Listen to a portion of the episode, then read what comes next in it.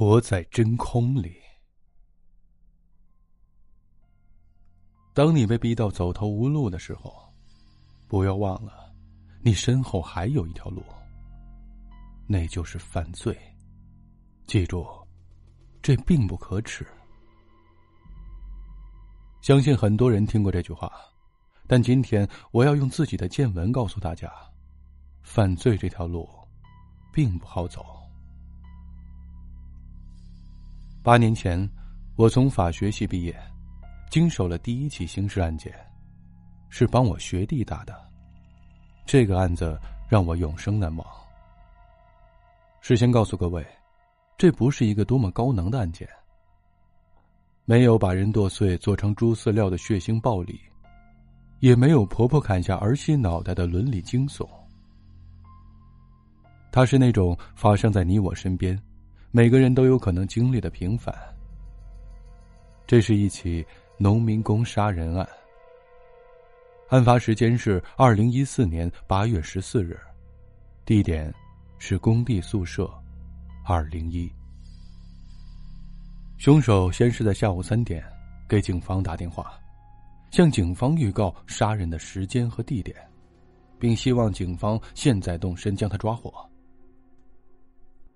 期间，警方试图劝阻凶手，但凶手只是和警方简单沟通了一番，就挂断了电话。在电话挂断的同一时间，凶手找了根绳子，穿过宿舍顶部挂电风扇的铁钩，然后在绳子的一端打了套马结。趁着被害人还在熟睡，凶手将绳结轻轻的放在被害人的脑袋周围，然后站在远处蓄满力气。用拔河的姿势向下拽绳子，套马结收紧，勒住了被害人的脖子，将其拖拽下床，高吊在半空。一般而言，吊死一个人需要五分钟。悬吊期间，被害人会痛苦的挣扎、痉挛、眼球充血、气管闭合，所以他会不断的抓扯颈部，试图呼吸。在这五分钟内，只要凶手有那么一瞬间的良心发现，只要他收手，被害人就不会死。但凶手铁了心要害被害人的命，于是，五分钟后，被害人停止挣扎。又过了两分钟，也就是下午三点十八分，警察赶到，当他们推开门的一瞬间。能看见一个壮年男子被吊在房间的正中央，而那名凶手则坐在下铺，把绳子绑在了双人床的栏杆上。警方当场对凶手实施了抓捕。事后，警方询问凶手为什么杀人，凶手的回答让人出乎意料，居然只是因为二人在平日里干活的时候有过推搡，所以怀恨在心。我刚才说起的这起刑事案件，是给我学弟打的。这位学弟在本案中不是被害人，他是凶手。我学弟叫张和，篮球社认识的。趁着大三暑假去工地打工赚生活费，竟在工地杀了人。事发后，他才想起要找我，理由是。法院给他派的法律援助律师不想帮他打官司，私底下已经推辞了好几次。张和担心，如果由这个律师帮他打官司，也许会出现律师当庭拒绝辩护的情况。为了能减刑，他需要一个靠谱的律师，所以他想到了我。除此之外，还有一个原因：张和父母双亡，家里穷，请不起律师。我当时也不清楚自己为什么会接下他的委托，可能是因为大学的情谊，也可能是因为我不相信他会杀人，反正糊里糊涂的就接了。但当我真正接手这个案子后，我才明白这是个多么错误的决定。律师行业里，其实也有所谓胜率的说法，所以很多律师都会选择有把握胜诉的案子接。我估计张和的法律援助律师就是这种人。他之所以想要拒绝张和，大概是因为这个案子几乎没有辩护的空间，是个彻头彻尾的铁案。犯罪现场完整，凶器在场，嫌疑人认罪，人证物证俱全。这种几乎板上钉钉的案情，不论任何一个律师接手，都不会有什么好结局。何况是我这个第一次打刑事诉讼案的新人律师。我花了三天时间研究案件卷宗，尽我所能制定了一份辩护方案。之后，和看守所方面提出了见面申请。在会面室与张和见面，我第一句便告知他：“你至少会被判无期。”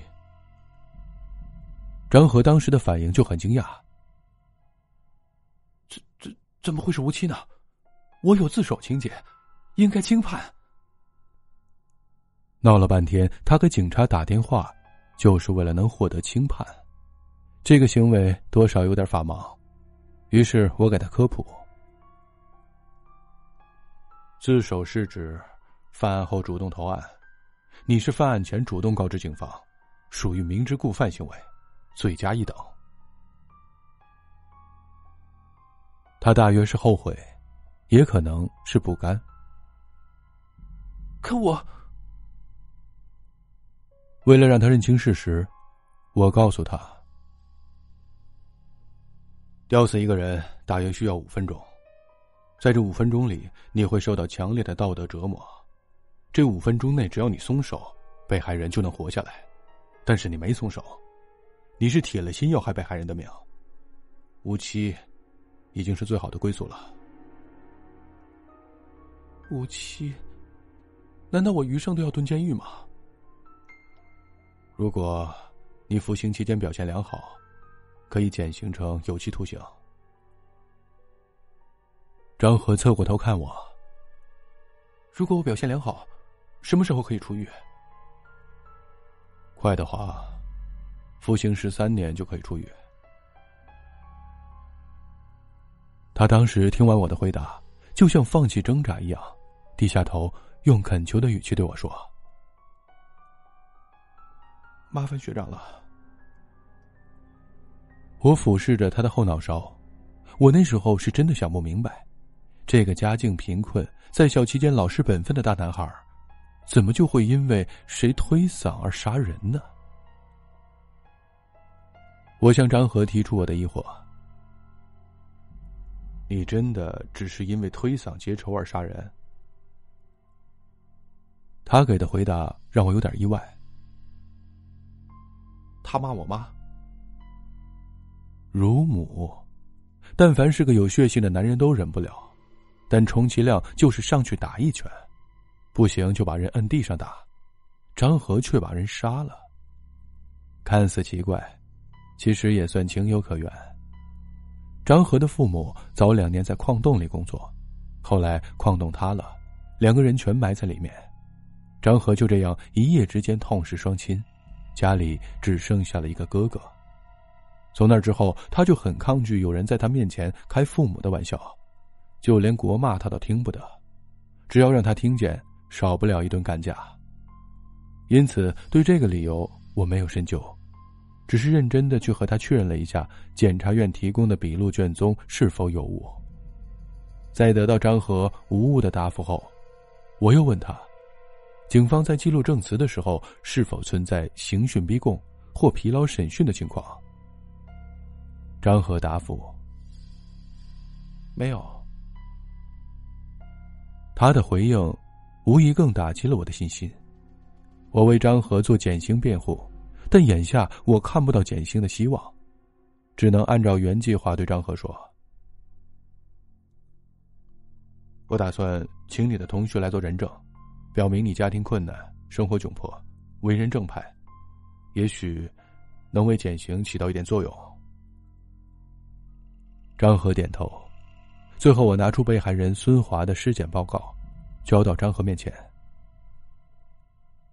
孙华的骨架、肌肉存在严重劳损，关节腱鞘炎、胃溃疡，通过病理切片检查出他有呼吸系统癌症的病灶，已经是中晚期。我把尸检报告递到张和面前，仿佛希望以此谴责张和，好唤醒他的良知。工地的农民工，你不吊死他，他也没多少日子了。这话我只说到这儿。张和大约是听进去了，低头，沉默不语。第一次庭审于八月二十六日开始。我请来了张和的同学，少数几名愿意出庭的老师。张和在校期间勤工俭学店里的老板。以及工地部分工友。我原本想把张和的哥哥请来，但无论如何都联系不到他，尝试过几次，只好作罢。我这次的辩护思路是通过张和平日里的为人，以及张和主观意愿自首的行为，为张和争取减刑。公诉人那边则持有全套的证据链，他请来了工地项目经理周钱，一些工人。还有被害人孙华的妻子、女儿。本次庭审，检方公诉人请求法庭对张和判处死刑，而我，则主张十五年的有期徒刑。具体的庭审过程比较复杂，我只挑几点说。我的主攻点是孙华对张和屡次挑衅，在本案中，孙华存在一定过失，加上张和认罪态度良好，希望法院。酌情轻判。这番话则引起了孙华妻子的不满，他抱着女儿，指着我和张和痛骂：“我老公活生生的一个人，他那么好的一个人，从不和人吵架，你把他杀了，还侮辱他的清白，你们不是人，你们不是人！”我当时心理压力很大，只能对孙华妻子的咆哮视若无睹。张和则低着头，一个劲儿的说对不起。后来，孙华妻子情绪失控，在证人席脱力晕倒。看着孙华妻子被人抬出法庭，他的女儿追在一边，哭着叫妈妈。我的内心第一次出现职业素养和为人道德的冲突。后来，公诉人一直抓着张和提前打电话告知杀人行为。以及张和没有在孙华被吊起的五分钟内停止迫害的主要控诉点，将张和的行为描述为蓄谋已久还妄图减刑的明知故犯行为。公诉人的这句话，是我印象最深的。每个人心中都有恨，若人人有恨都如张和一般，那法律便是一纸空文，道德便是遮羞面具。张和的这一行为仅仅是为了宣泄恨意，与其风评为人都无关系。公诉人仅用这一句话，就将我的辩护方向全盘否定。之后我据理力争，但还是没能改变本次庭审的结果。最后，法官宣判张和处以死刑。